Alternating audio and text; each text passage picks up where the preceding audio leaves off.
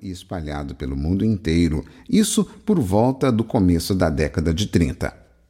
No número 83 do seu diário, Santa Faustina traz o que Jesus mesmo lhe disse a respeito do significado da sua misericórdia nesses tempos. Escreve isto: Antes de vir como justo juiz, venho como Rei da misericórdia. Antes de vir o dia da justiça nos céus, será dado aos homens este sinal. Apagar-se-á toda a luz no céu e haverá uma grande escuridão sobre a terra. Então aparecerá o sinal da cruz no céu e dos orifícios onde foram pregadas as mãos e os pés do Salvador sairão grandes luzes que, por algum tempo, iluminarão a terra.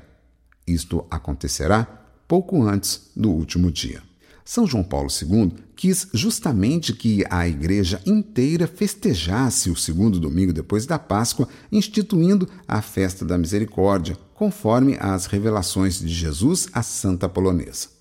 Nesse dia, o Senhor derrama sem medidas a sua misericórdia, e nós podemos ver muitos serem atingidos por esses raios da misericórdia através dos vários testemunhos que recebemos na Canção Nova. Monsenhor Jonas diz que também é resultado da misericórdia do Senhor, porque ele conhece a sua história e a história de todos nós. Ele usou de misericórdia para com ele e para com você, nos resgatou da situação que vivíamos e simplesmente nos amou, usou de misericórdia para conosco. Veja a grande graça da misericórdia de Jesus narrada no Evangelho de João, capítulo 20. Depois de dizer aos apóstolos: A paz esteja convosco, Jesus soprou sobre eles e disse: Recebei, recebei o Espírito Santo. A quem perdoardes os pecados, serão perdoados. A quem os retiverdes, lhes serão retidos. João, capítulo 20, versículos 22 e 23. Aí está a instituição do sacramento da penitência Aí está a instituição do sacramento da penitência. Que graça maravilhosa para todos nós! Imagine o maior pecador, arrependido, chegando ao sacerdote e confessando seus pecados. O padre lhe concede a absolvição, ele é perdoado e imediatamente o seu pecado é esquecido pelo Senhor. Monsenhor Jonas afirma que esta é a grande graça da misericórdia de Deus. O fato de ele ter confiado esse ministério aos sacerdotes, que são homens como todos os outros, é também sinal da sua infinita misericórdia. São fracos e pecadores, e justamente por isso sabem entender as fraquezas dos outros. Esse evangelho também vai nos mostrar o que aconteceu com Tomé.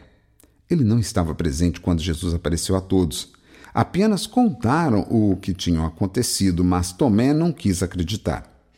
Disse que só acreditaria se visse os sinais dos pregos nas mãos de Jesus e os tocasse.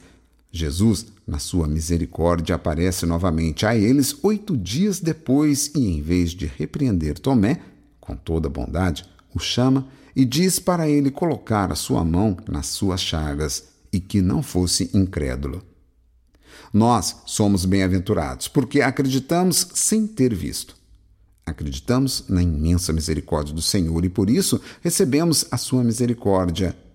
E porque recebemos a sua misericórdia, somos também anunciadores da misericórdia divina do Senhor. Portanto, temos que levar essa misericórdia para os nossos irmãos, para os da nossa casa, da nossa escola, do nosso trabalho.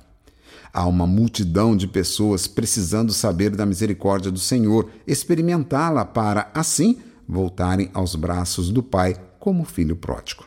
Mais uma vez, Monsenhor Jonas entrega a canção nova para que ela seja verdadeiramente a casa da divina misericórdia. Esse é o tempo favorável, somos privilegiados por vivermos o tempo da misericórdia. Vamos rezar ao Senhor? Quero entregar, Senhor, mais uma vez a canção nova para que ela seja verdadeiramente a casa da divina misericórdia. Que todos aqueles que pisarem nesse território eucarístico possam experimentar a tua misericórdia em suas vidas.